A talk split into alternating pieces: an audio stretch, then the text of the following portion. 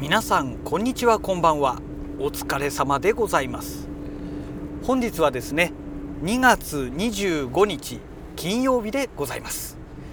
えー、ただいまねもうあの自宅に向かってまして、まあ、自宅というかねもう帰宅途中なんですけどもちょっとねあの昨日収録していて、えー、試験収録だけしてその説明をするための収録はね一切してなかったのでちょっとこの場を借りてね収録しようかななんて思いまして収録を始めたところでございます。あの例のねあの音声収録するための機材で、えー、Zoom の F3 のお話なんですけども、まあ、F3 の話というよりかはウィンドジャマーの話なんですけどね。あの F3 を使ってえーと、ベリンガーというね音響機器のメーカーがあるんですけどここからね C2 というね、えー、ペアマイクがねすごい激安に売られてるんですね。で以前それをね5000円台ぐらいでねあのー、某某サウンドハウスさん。もう全然棒でも何でもないですね、えー、でねもうゲットしてましてあの手元にある手元っていうか自宅にあるんですけどね。でそれ用の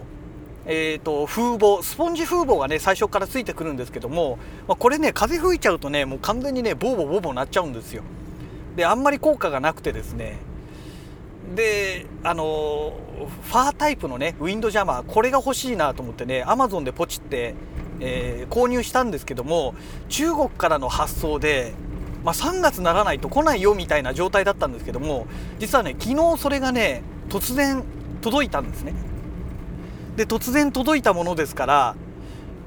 じゃあ使ってみようと思ってとりあえずね昨日ね F3 に、えー、ベリンガーの C2 をつけて、えー、そのウィンドジャマーをね装着して収録試験収録っていうのをしてみました。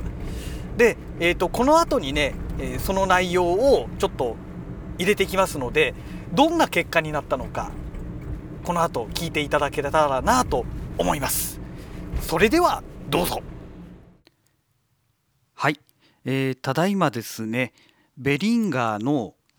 えーと、これは C2 というねあのペアマイクなんですけどもこちらにですねえーと Amazon でポチりました中華製のねえウィンドジャマーこれをね今装着して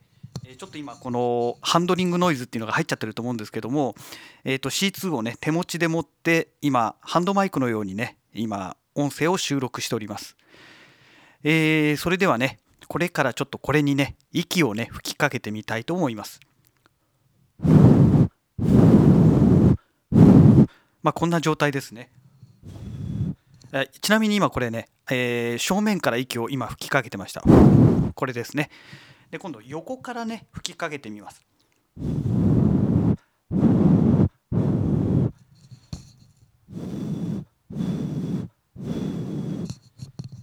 えーとね、今ね2回目最後にね吹いたものがねちょっとね音が小さかったかと思うんですけどもこれはですねあの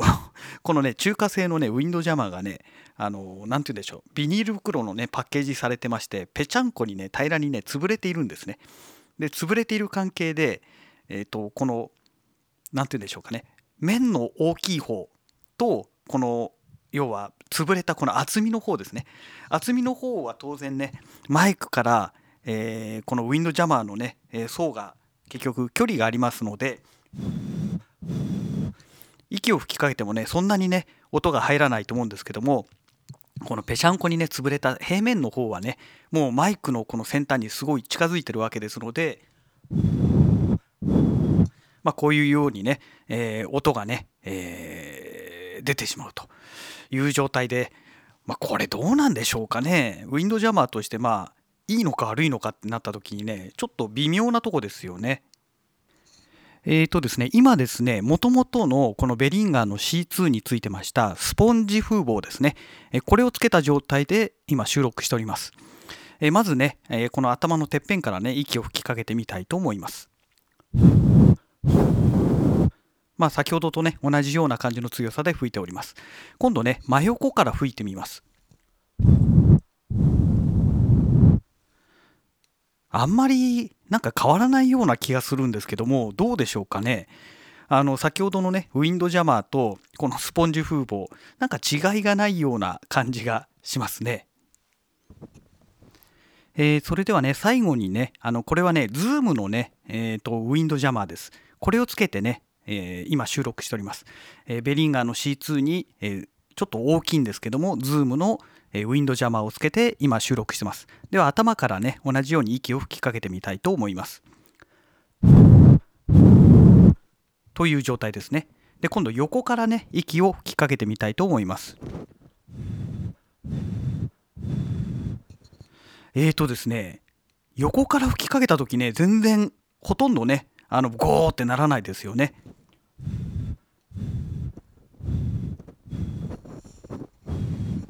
うん、今ねずっとちょっと角度を変えてね横からあのやってみたんですけども、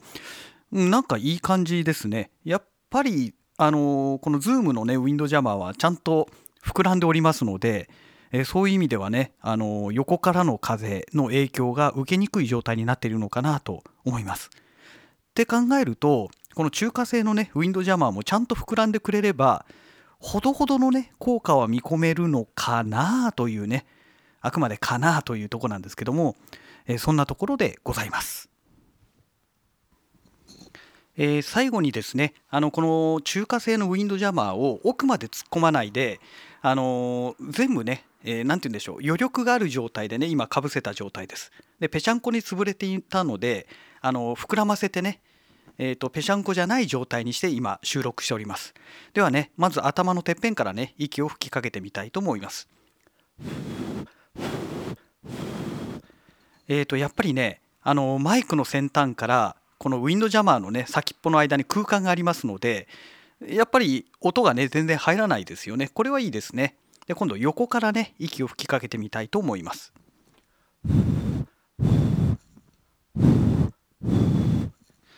えーとですね横からの方が逆にね音を拾うようになったような気がします。だからこれもうちょっと膨らむとねまた変わってくるのかなというところでしょうかね。えー、つまり、えー、中華製のウィンドジャマーはこのマイクの先端とね、えー、このウィンドジャマーの先端がね、え多少空間が空くように持てば、え違うのかなと。っていうふうに考えますとこれ中に空間を作ることによってねだいぶ変わってくるのではないかなと。だからこれがねもうちょっと膨らめばまたね、え、風が吹いてもほとんど影響ないのかななんて、えー、思います。はい。一応ねえー、この中華製ウィンドジャマーが使えるのか使えないのかというね、えー、そういった試験でございました。以上です。はい。いかがだったでしょうかね。まああのー、ほどほどですかね。でまあ結論から言いますとこのマイクそのものにウィンドジャマーがぴったりくっついてしまうと内側がねったりくっついてしまうと効果が全然ないということがね、まあ、全然ってほどでもないですけども効果が極めてないという状態がね、え分かってきました。なので、えーとまあ、ウィンドジャマーをねマイクにかぶせる時に